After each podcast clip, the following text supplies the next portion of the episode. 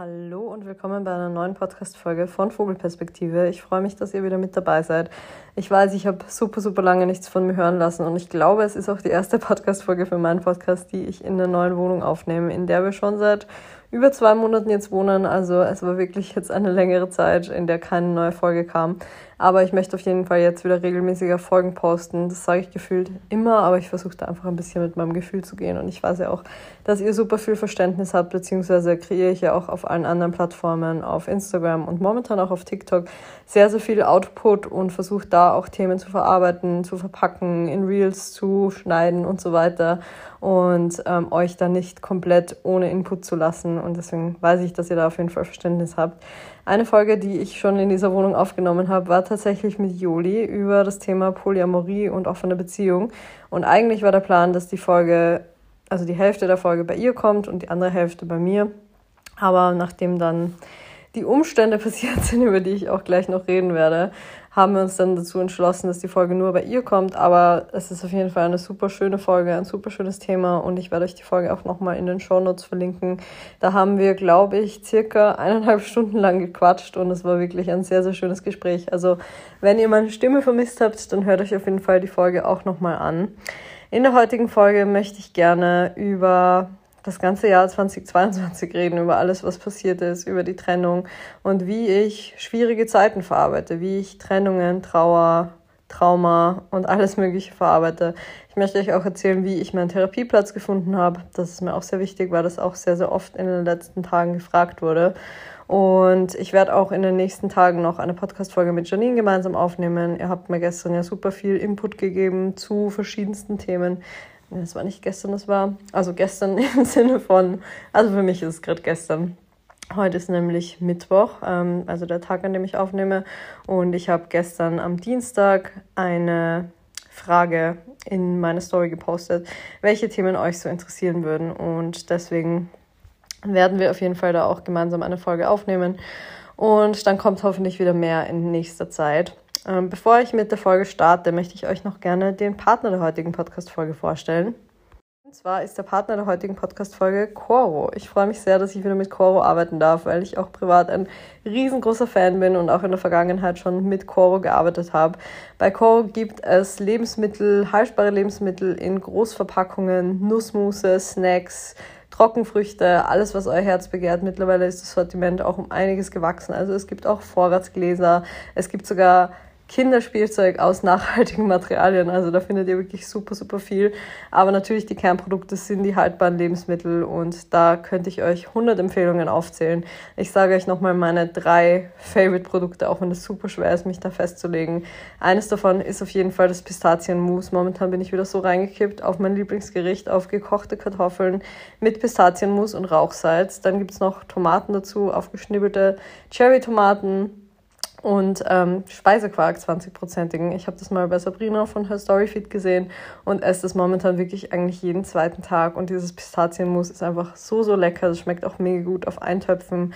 Ist auch mega gut, wenn man süß isst, also auf Porridge. Also das ist auf jeden Fall eine riesen, riesen Empfehlung. Was ich auch immer bestelle, ist das Mandelmus. Das ist mein, ja, meist genutztes Nussmus. Das esse ich eigentlich jeden Tag auf meinem Porridge. Und wenn ich mich für ein drittes Produkt entscheiden muss, das ist wirklich super, super schwer, aber ein Produkt, das ich so sehr feiere, sind auch die Snackballs mit Nussmus drin. Da gibt es auch super viele verschiedene und die sind wirklich mega, mega lecker. Also wenn ihr Nussmus-Fans seid, holt euch unbedingt diese drei, drei Produkte. Was auch mega lecker ist, sind die getrockneten Tomaten. Und jetzt komme ich schon über diese drei Produkte hinaus.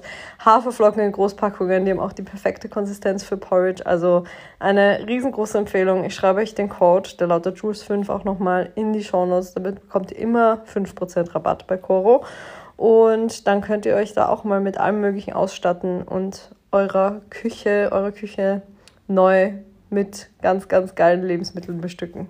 Und jetzt komme ich auch schon zum Thema der Folge und zwar zu diesem Jahr, zur Trauer, zu Bewältigung von schwierigen Zeiten. Und ich habe mir ehrlich gesagt gar keine genauen Notizen gemacht, eigentlich gar keine Notizen. Ich wollte einfach mal wieder mit euch quatschen, wieder einfach drauf losreden und euch erzählen, was gerade so in mir vorgeht. Vielleicht nochmal zusammenfassend, was so dieses Jahr alles passiert ist. Ähm, vielleicht ein bisschen Trauma-Bonding mit euch, falls ihr euch in ähnlichen Lebenslagen befindet. Anfang des Jahres sind Janine und ich ja nach Kapstadt geflogen und waren dort für zwei Monate.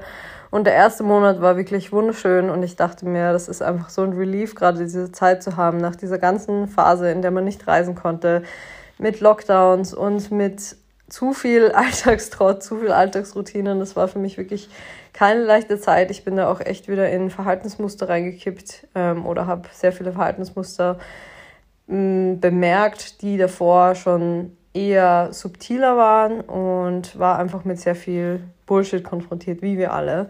Und dann kam Kapstadt und es war einfach so schön und es war so ein geiles Rauskommen aus diesem Trott. Und der erste Monat, wie gesagt, war einfach ein Traum. Es ist nichts Negatives passiert, es war einfach nur toll. Und dann kam der zweite Monat und begonnen hat es damit, dass wir einen tödlichen Unfall ähm, beobachtet haben, direkt am Strand bei uns ist ein Teenager ertrunken und wurde kurz ja, vor uns, also zwei Meter von uns entfernt, einfach eine Stunde lang wieder belebt. Und das war für mich in diesem Moment so traumatisch und es ist, es hat mich unfassbar aufgewühlt und ich habe das in dem Moment, glaube ich, nicht so hochkommen lassen, aber es ist auf jeden Fall ein richtig schlimmes Ereignis gewesen. Und was noch schlimmer war, war einfach danach, dass sich das angefühlt hat wie so der Startschuss für ganz viel Schmerz und ganz viel Leid. Und ich weiß, dass es eine Fehlannahme wahrscheinlich ist und dass das, das eine hat natürlich nichts mit dem anderen zu tun, aber ab diesem Zeitpunkt habe ich so viel Schmerz erlebt in diesem Jahr und ähm, so viel schwierige Phasen durchgemacht. Ähm, kurz danach wurde ich auch überfallen in Kapstadt, eben mit einem Messer, das habe ich auch auf Instagram schon öfters erzählt ähm, wurde quasi mit dem Messer bedroht und ähm, ausgeraubt. Das war in dem Moment mh, mm, nicht so schlimm, wie es jetzt manchmal für mich ist. Ich habe, als ich nach Wien zurückgekommen bin, extrem Angst gehabt, auf die Straße allein zu gehen. Ich habe mich nicht mehr getraut, abends heimzuspazieren. Ich hatte Angst jedes Mal oder ich habe Angst jedes Mal, wenn mir fremde Männer entgegenkommen und ich merke einfach, dass dieser Schock oder diese, dieses Trauma einfach sehr, sehr tief sitzt. Ich habe öfters Abende, an denen ich nachts im, nachts im Bett liege, ja. Und nicht schlafen kann, weil plötzlich mein Puls zu schnell geht, weil ich mir ausmal, was hätte passieren können bei diesem Überfall. Und ich bin so glimpflich davon gekommen, einfach nur mit dem Verlust von ein paar Euro im Prinzip. Aber es war für mich oder ist für mich im Nachhinein immer noch sehr, sehr, sehr belastend. In dieser ganzen Phase war es auch grundsätzlich schwierig in meiner Beziehung, in meiner Ex-Beziehung und ich habe sehr oft, bin sehr oft an meine Grenzen gestoßen, weil einfach sehr viele schwierige Situationen waren. Aber irgendwie habe ich es immer wieder rausgeschafft oder haben wir es immer wieder rausgeschafft, haben uns immer wieder zusammengerauft und sehr, sehr viel gesprochen, sehr, sehr viel über unsere Ängste, über unsere Probleme geredet, uns zusammengerissen. Und das war auf jeden Fall schlussendlich irgendwo positiv, aber es hat mich zusätzlich in dieser Zeit noch sehr belastet. Dann ähm, war ein zweiter kleiner Überfall. Es waren einfach viele Situationen in Kapstadt, in denen ich mich sehr bedroht gefühlt habe, in denen ich sehr ähm, mit Angstzuständen zu tun hatte, die immer wieder da waren und die ich dann auch schlussendlich nicht mehr ablegen konnte. Also als wir dann Kapstadt verlassen haben, war ich einfach nur mehr froh. Ich habe diese Zeit eigentlich sehr genossen am Anfang, aber wie gesagt, es hat sich dann alles einfach so in eine negative Richtung entwickelt, dass ich Angst hatte, das Haus zu verlassen, dass ich mich nicht mehr wohlgefühlt habe und sehr, sehr froh war, dass wir zurück, zurückkommen konnten. Dann waren wir zurück in Wien und ich habe mich so fremd gefühlt in dieser Stadt, die eigentlich mein Zuhause war, was mich auch ultra aufgewühlt hat, weil ich wusste, irgendwo da draußen ist ein Ort, an dem ich mich immer zu Hause fühle. Und ich bin der Meinung, dass ich ein Mensch bin, der immer zu Hause auch in sich selbst findet und sich überall super schnell zu Hause fühlt. Also das war auch in Kapstadt der Fall. Wir sind so oft umgezogen dort in andere Airbnbs und ich habe mich immer sofort zu Hause gefühlt, aber bin dann zurück nach Wien gekommen und nichts hier hat sich nach zu Hause angefühlt. Es war einfach nur fremd, es war grau, es war kalt, es war nicht das, was ich mir vorgestellt hatte und ich habe mich gefragt, wo ist mein Platz in dieser Welt? Und deswegen haben wir auch beschlossen, nochmal wegzufliegen, nochmal ein bisschen rauszukommen, haben uns dann für Portugal entschieden und waren dann ja nochmal zwei Wochen in Porto. Und an dem Tag, als wir nach Porto geflogen sind, hat mich meine Mama angerufen und hat gemeint, dass meine Oma im Krankenhaus ist. Okay. It's starting. Und ab diesem Tag hatte ich im Porto einfach die ganze Zeit Angst, was mit meiner Oma passiert und wusste auch, dass es einfach nicht gut aussieht. Ähm, meine Oma wurde dann auch positiv auf Corona getestet. Ähm, ich hatte sie davor noch, als ich eben in, im März kurz in Österreich war, habe ich sie nochmal gesehen ähm, und hatte so das Gefühl, ich muss sie noch ein zweites Mal sehen und habe sie nochmal besucht. Da war sie auch schon im Krankenhaus wegen einem kleinen Unfall, aber da ging sie eigentlich ganz gut. Und habe dann ja irgendwie schon gespürt, dass ich sie eben nochmal sehen muss, auch wenn sich zu der Zeit noch gar nicht so extrem angefühlt hat. Und dann eben in Portugal wusste ich die ganze Zeit, es ist alles nicht mehr gut und es könnte jeden Tag vorbei sein. Und mit dieser Angst habe ich einfach jeden Tag gelebt, bis es dann auch schlussendlich wirklich so weit war und meine Oma verstorben ist, was für mich wirklich, wirklich schlimm war, weil sie mir extrem nahe stand. Und ich sie einfach immer noch wahnsinnig vermisse, dass es einfach so schnell ging. Und es ist einem ja irgendwie immer bewusst, dass der Tod von den Großeltern irgendwann eintreten wird und dass das immer irgendwo ein Thema sein wird, aber dass es so schnell kommt und ähm, ja, dann so unerwartet sie trifft, hätte ich dann einfach nicht erwartet. Und es war natürlich sowohl für meine Mama schlimm als auch für mich. Und als sie dann gestorben ist, habe ich auch direkt einen Flug gebucht. Bin zurückgeflogen nach Österreich und habe eine Woche bei meiner Familie verbracht. Dazwischen, es ist mir gerade noch eingefallen, zwischen Portugal und, ähm, und Wien war ich auch noch in Mallorca und Vielleicht habt ihr es auf Instagram ja auch mitbekommen. Es war grundsätzlich schon eine schöne Zeit, aber es war auch eine sehr belastende Zeit. Das kam dann auch noch dazu. Ähm, ich war mit sehr vielen Ängsten konfrontiert und mit sehr, sehr viel Issues, an denen ich auch gerade arbeite. Ja, und dann war ich eben auf der Trauerfeier, ähm, habe mit meiner Familie gemeinsam getrauert und es war einfach eine sehr, sehr schöne Zeit einerseits, weil wir so füreinander da waren, aber natürlich immer ähm, mit dem Gedanken, warum ich gerade da bin und ähm, was alles passiert ist. Und es war einfach wirklich, wirklich schwer. Ich konnte dann ganz gut für mich mh, damit abschließen oder konnte ähm, einen, ja, ein paar letzte Worte an meine Oma richten, habe eine Trauerrede auch geschrieben, konnte die auch bei der Trauerfeier halten und das war auf jeden Fall sehr, sehr heilsam. Und ja, dann ging es zurück nach Wien und wir sind in unsere Wohnung gezogen und es hat sich so angefühlt und das habe ich auch vor ein paar Tagen nochmal auf Instagram nachgelesen, dass ich in dieser Zeit dachte, okay, mein Leben gerät gerade wieder so ein bisschen zurück in die Bahnen, es wird gerade alles wieder besser. Ähm, die Beziehungsprobleme, von denen ich gesprochen habe, die haben sich so ein bisschen gelöst, es hat sich wieder alles leichter angefühlt, es war mehr Verständnis da und ich war super positiv eingestellt und sehr zuversichtlich, dass nach dieser ganzen Scheiße jetzt mal wirklich ein Aufatmen da ist. Und ähm, allein was diese polyamoröse Beziehung angeht, in dieser Zeit, Anfang Mai vor allem, da war einfach sehr, sehr, sehr viel positive Zuversicht in mir. Ich habe extrem viel mit Chris und mit Lea gesprochen. Wir haben ähm, unsere Zweifel beiseite geräumt. Ähm, wir hatten eine sehr, sehr schöne Connection und haben da einfach, ähm, ja, ganz, ganz offen und unverblümt über vieles geredet, haben das auch zum ersten Mal rausgeben können. Ähm, da wollte ich einfach immer sehr rücksichtsvoll sein und das davor eben nicht machen. Ähm, aber haben dann Anfang Mai das auch ähm, als polyamoröse Beziehung nach außen gegeben. Und für mich war das sehr, sehr schön alles. Und ähm, dann verging der Mai, war alles gut. Und dann bin ich Anfang Juni nach Hamburg geflogen, für zehn Tage eigentlich. Und wie ich auch auf Instagram geschildert habe, hat sich Christian von mir getrennt. Es war nicht komplett unerwartet, aber es war für mich sehr ein sehr großer Schock und es hat mir einfach die, den Boden unter den Füßen weggerissen. Das Ding war, wie gesagt, wir hatten unsere Probleme, wir hatten unsere Issues, die sich aufgestaut hatten. Es waren Themen da, die immer da waren. Ähm, von dem her, es war nichts, was mich jetzt komplett unerwartet getroffen hat. Ich weiß, dass auch Menschen in Situationen sind, in denen sie völlig unerwartet in sowas reingeworfen werden. Das war einfach nicht der Fall. Aber ähm, ich hätte, oder ich habe selber immer daran festgehalten, dass die Liebe zwischen uns, dass ich so sehr an die glaube, dass ich so sehr an uns glaube, an unsere Verbindung. Und dann von ihm zu hören, dass er das eben nicht tut, war für mich einfach sehr, sehr hart und sehr, sehr schmerzhaft.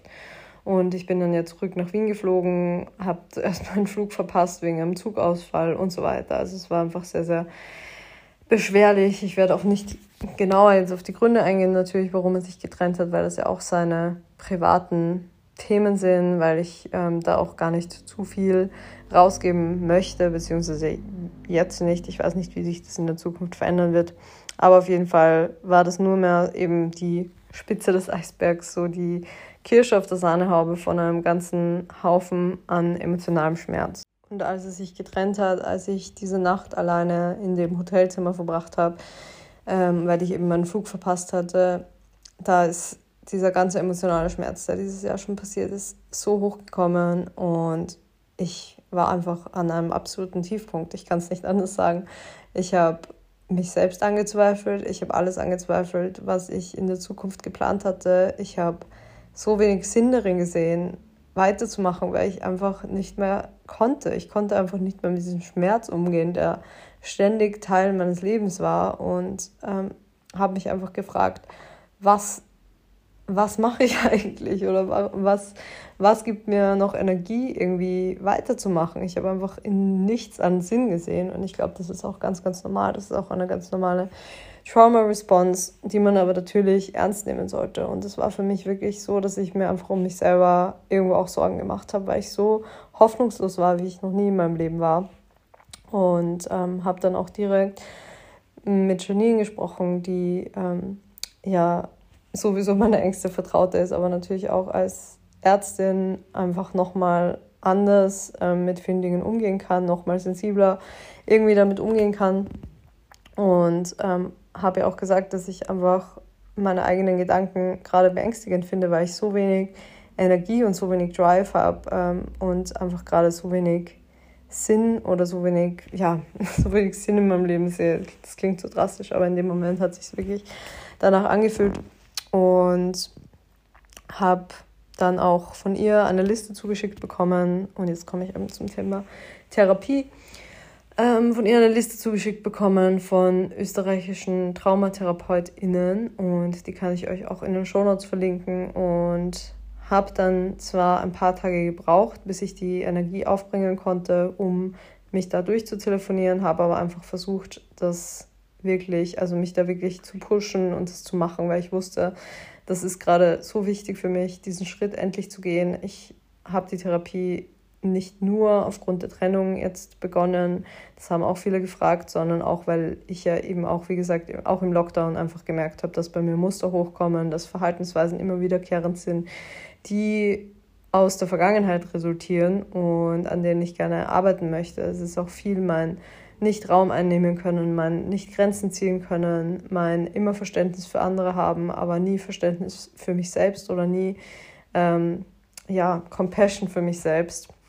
Es ist ein ähm, ja, Verhalten von anderen entschuldigen, mehr als mein eigenes Verhalten. Es ist ein für andere Anwältin sein, wie es meine Therapeutin ausgedrückt hat, und nicht für mich Anwältin sein. Und das sind einfach Themen, die immer da waren und an denen ich auch arbeiten wollte. Und dann kam eben noch diese ganze Masse an Trauma dazu. Und das war für mich so der letzte Impuls, da wirklich anzusetzen und zu sagen, okay, ich nehme jetzt Therapie in Anspruch und mache das jetzt endlich mal. Und dann habe ich da durchtelefoniert und habe, glaube ich, bei circa acht Therapeutinnen, wirklich nur weiblichen Therapeutinnen, weil ich mich ähm, damit wohler fühle oder weil für mich eigentlich nicht in Frage kam, zu einem männlichen Therapeuten zu gehen und habe da durchtelefoniert. Es ist in der Regel so, dass da eher ein Band dran geht, weil die sehr wenige Zeiten haben, in denen sie wirklich abheben können, weil sie eben in Therapiestunden sind. Aber ich habe einfach aufs Band gesprochen, habe gesagt, dass ich schon länger überlege, mir einen Therapieplatz zu suchen und dass ich in letzter Zeit auch zusätzliche, eine zusätzliche Belastung hatte und deswegen relativ schnell mich nach einem Erstgespräch umsehen würde und dass sie mich bitte zurückrufen sollen, habe meine Nummer hinterlassen und dann wurde ich auch relativ schnell zurückgerufen. Ich glaube, wenige Minuten später hat mich eine der Therapeutinnen zurückgerufen und hat gemeint, wie flexibel ich gerade bin und ähm, ob ich eventuell schon, ich glaube, das war der Tag drauf, Zeit hätte, zu einem Erstgespräch zu kommen, weil ihr gerade jemand abgesprungen ist und sie jetzt zufällig Zeit hätte.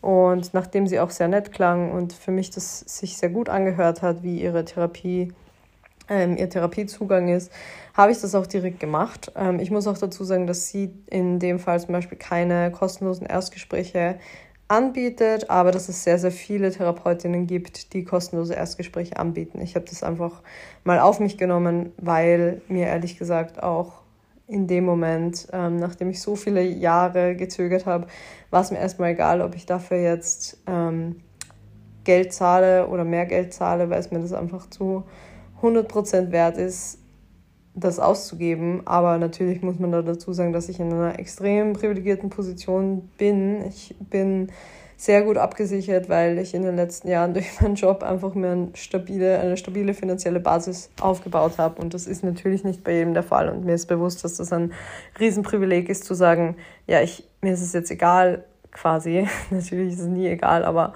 ihr wisst, was ich meine. Ich investiere das jetzt gerne und ich kann das investieren. Und dann bin ich auch zu dem Erstgespräch gegangen. Und es ist jetzt so, dass man, ich weiß nicht, ob das in Deutschland und in Österreich so ist, aber auf jeden Fall in meinem Fall war es so, dass ich dann einen Zettel von ihr bekommen habe ähm, und dass ich auch von meinem Hausarzt mir eine Überweisung holen kann und dann die Therapie bewilligt wird von der Krankenkasse. Und das heißt zwar nicht, dass man 100% erstattet bekommt, aber ich bekomme circa die Hälfte von der Therapie zurückerstattet. Ähm, ich kann euch da noch keine genaueren Infos geben. Ich müsste mich da auch nochmal informieren, würde das vielleicht auch nochmal auf Instagram posten. Aber auf jeden Fall findet man dazu auch Infos und auf jeden Fall bekommt man zumindest einen Teil von der Krankenkasse zurückerstattet. Und ich weiß auch, dass es zusätzlich zu diesen Therapieplätzen, die teilweise kassenfinanziert sind, auch andere Angebote gibt. Da muss man sich nur ein bisschen umschauen, ein bisschen googeln. Es gibt sogar Gruppentherapien, ähm, die kostenlos angeboten werden. Und das Angebot ist wirklich ganz okay. Ich sage mal okay, weil ich glaube, niemand von uns würde jetzt behaupten, dass es genug Therapieplätze gibt. Das ist super easy ist, an Therapieplätze zu kommen, weil das ist einfach nicht der Fall. Aber ich möchte euch so ein bisschen die Angst davor nehmen, dass man monatelang sucht und dann keinen Therapieplatz findet. Das ist auf jeden Fall bei mir zum Beispiel nicht so gewesen. Und es lohnt sich einfach mal anzurufen, einfach mal nachzufragen. Es ist auch ganz normal, wenn ihr nicht wisst, wie sowas abläuft. Ihr könnt auch da am Telefon schon nachfragen, wie das ist mit Kasse und ähm, wie viel man sich da zurückerstatten lassen kann. Und wie gesagt, wenn euer erster Weg einfach mal zum Hausarzt, zur Hausärztin ist, ähm, dann könnt ihr dort einfach mal nachfragen und ähm, ihr müsst da auch nichts ganz Explizites nennen. Ihr könnt einfach ähm, euch mal diese Überweisung holen und das funktioniert in der Regel auch.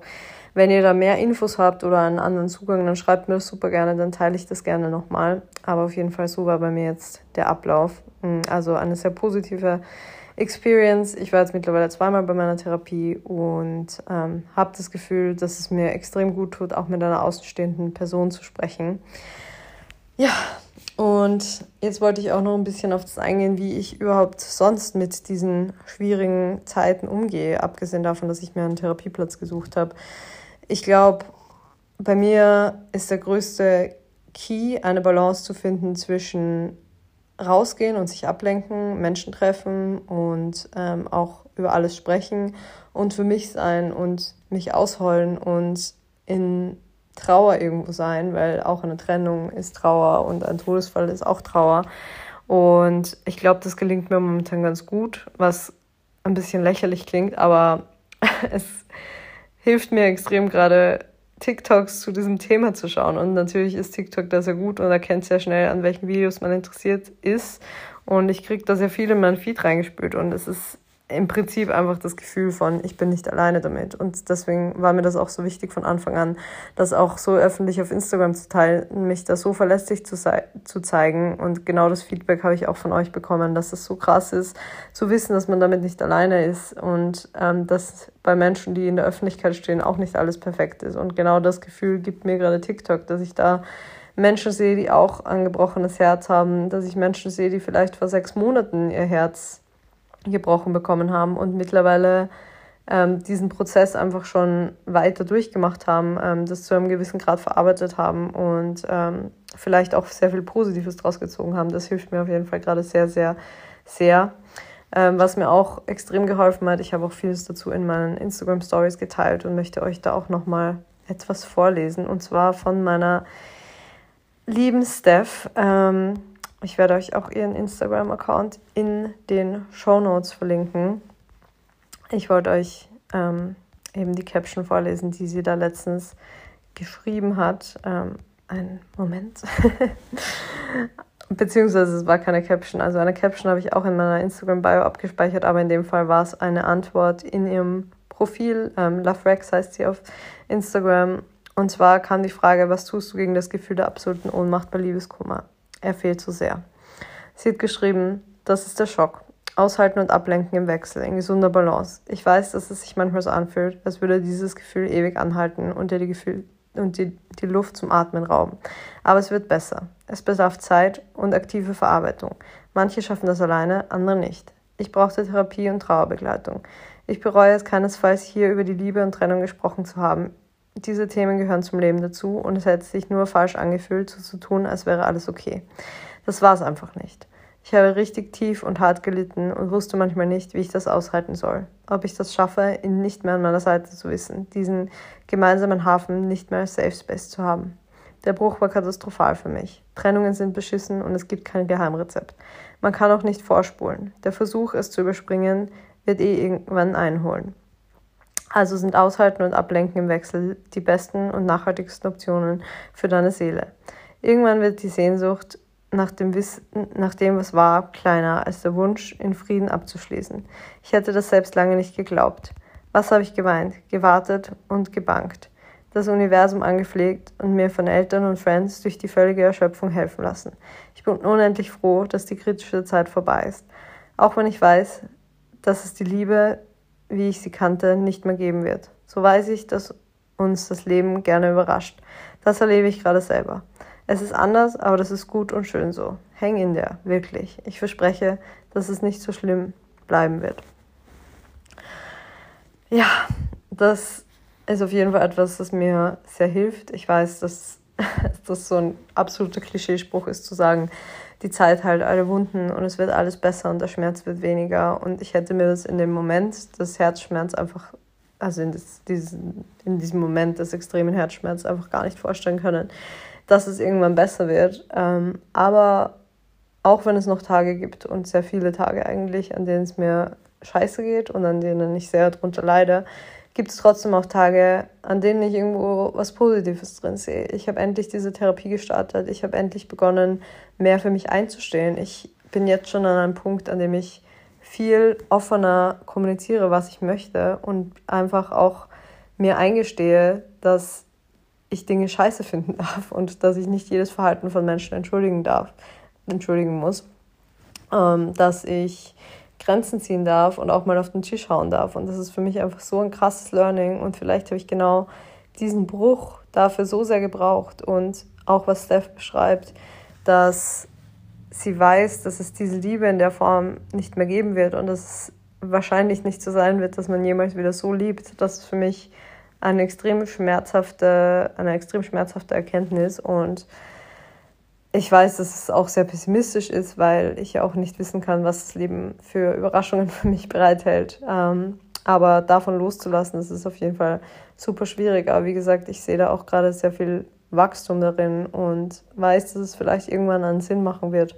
Irgendwann wird dieser Schmerz auf jeden Fall weniger werden und was ich auch in dieser Zeit einfach für mich extrem gelernt habe, ist, dass ich das Gefühl, das andere Menschen haben, die Gefühle, die andere Menschen haben, die Handlungen, die andere haben oder an den Tag legen, nicht beeinflussen kann. Es liegt einfach nicht in meiner Hand, wie sich andere mir gegenüber verhalten. Es liegt nicht in meiner Hand, wie Menschen mir gegenüber fühlen, aber es liegt in meiner Hand, wie ich mit mir selber umgehe. Und das ist das Einzige, was ich wirklich beeinflussen kann. Und ich habe auch gelernt, dass ich niemals drum betteln soll oder muss, geliebt zu werden. Und dass jemand, der einen Platz in deinem Leben verdient hat, auch nicht, ähm, ja, den sollte man nicht drum anbetteln, dass er einen liebt. Das ist einfach nicht der richtige Weg und niemand wird bleiben, weil man ihn da haben möchte, sondern jemand wird da bleiben, weil er da sein möchte. Und wenn jemand nicht da sein möchte, dann ist es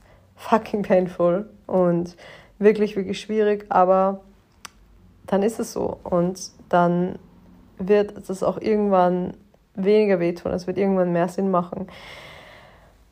Und ich stecke gerade noch mitten in diesem Prozess und das ist alles andere als leicht, wie gesagt. Und ich möchte es auch gar nicht so darstellen, als wäre das jetzt immer alles super easy und als würde alles, was ich mir da auch selber sage, immer für mich Sinn machen, weil das tut es absolut nicht. An vielen Tagen ähm, ist es auch sehr schmerzhaft und ich versuche auch einfach gerade noch rauszufinden, was für mich funktioniert. Ich habe Chris, also meinen Ex-Partner, auch nach der Trennung jetzt schon zweimal gesehen und hatte jedes Mal ein sehr positives Gefühl, wenn wir uns gesehen haben und habe gedacht, dass ich gerade sehr gut damit klarkomme, ähm, ihn einfach als Mensch in meinem Leben zu haben. Habe aber jetzt auch rückwirkend festgestellt, dass es mir die beiden Male, nachdem wir uns gesehen hatten, einen Tag lang so schlecht ging wie am Anfang und das einfach so viel hochgeholt hat. Und das hat nichts mit ihm zu tun per se.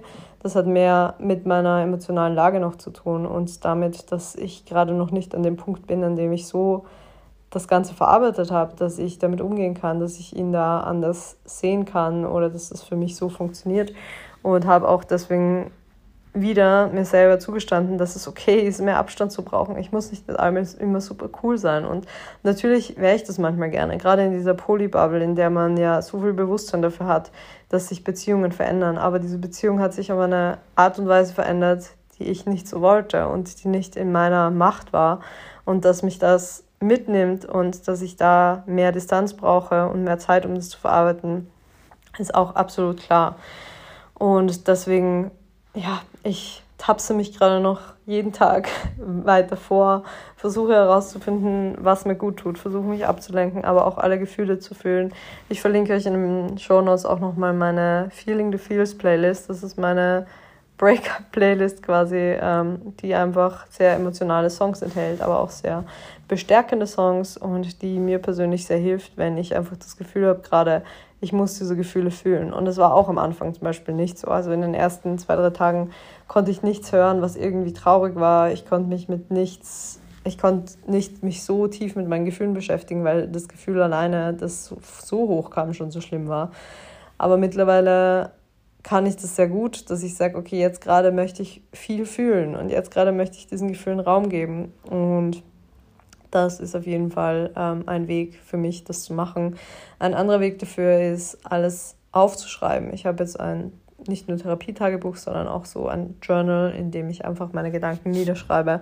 Und es hilft mir auf jeden Fall auch. Und was da auch seinen Platz findet in diesem Journal, ist auf jeden Fall irgendwo eine, ein mehr realistischer Bezug zur Vergangenheit, weil ich glaube, das Schlimmste an Trennungen ist, dass man sehr oft, vielleicht auch wenn es schon, wenn es Zeiten gab, in denen das schwierig war, dass man trotzdem eine sehr positive Verklärung der Vergangenheit hat und denkt, das war alles immer super und ähm, so sehr dieser Zeit nachtrauert, diesem positiven Gefühl, obwohl vielleicht gar nicht immer alles so positiv war. Und das hilft mir auf jeden Fall gerade sehr, Erlebnisse, Gedanken der Vergangenheit nochmal irgendwo hochzuholen und auch aufzuschreiben. Und das soll überhaupt keinen schlechten Shade auf diese Beziehung werfen, überhaupt nicht, weil es wäre für mich niemals realistisch, dass eine Beziehung immer toll ist. Ähm, aber ich habe trotzdem festgestellt, dass ich dazu, dazu tendiere, nur die tollen Sachen zu sehen und nur das, was positiv war und ähm, gar nicht wirklich realistisch zu betrachten, in welchen Situationen habe ich vielleicht auch gestruggelt, in welchen Situationen hätte ich mir Dinge anders gewünscht und sich das auch vor Augen zu führen, ist auf jeden Fall irgendwo heilsam. Und ja, das sind gerade so meine Steps. Ich glaube, das ist auch das meiste, was ich euch mitgeben wollte. Ich habe mit Sicherheit sehr vieles vergessen, aber wie gesagt, ich wollte jetzt auch mehr keinen konkreten Plan schreiben. Ich wollte euch jetzt nicht ähm, ein Skript hier runterlabern, sondern wollte einfach mal ganz raw und authentisch meine Emotionen mit euch teilen und ein bisschen über das Thema hm, Trauer und Traumaverarbeitung sprechen. Und wie gesagt, ich gebe euch all diese Infos, auch die Liste der TherapeutInnen in die Show Notes und wenn ihr da noch weitere Inputs habt zu Therapieplatzsuche, dann könnt ihr mir die sehr, sehr gerne schicken. Dann kann ich das vielleicht auch noch in den Show Notes ergänzen. Meine Playlist kommt auch in die Show Notes. Auch der Koro-Code, auch vielleicht für viel Good Food, ähm, Essen, das einem irgendwie auch Glück verschafft und alles weitere, was ich sonst noch erwähnt habe. Ähm, ich hoffe, dass es euch gut geht und ich hoffe, wenn ihr ähnliche Situationen durchmacht, was ich von einigen weiß, dass ihr Kraft findet und dass ihr das so sehen könnt wie ich, dass es jeden Tag ein bisschen leichter wird. Und manchmal macht man zehn Schritte zurück, aber vielleicht macht man dann auch wieder elf nach vorne. Und wir sind so viel stärker, als wir manchmal denken. Und es wird eine leichtere Zeit kommen. Es wird nicht immer so schwer bleiben, davon bin ich überzeugt. Und das möchte ich euch gerne mitgeben. Auf jeden Fall einen schönen Tag und vielen Dank fürs Zuhören. Tschüss.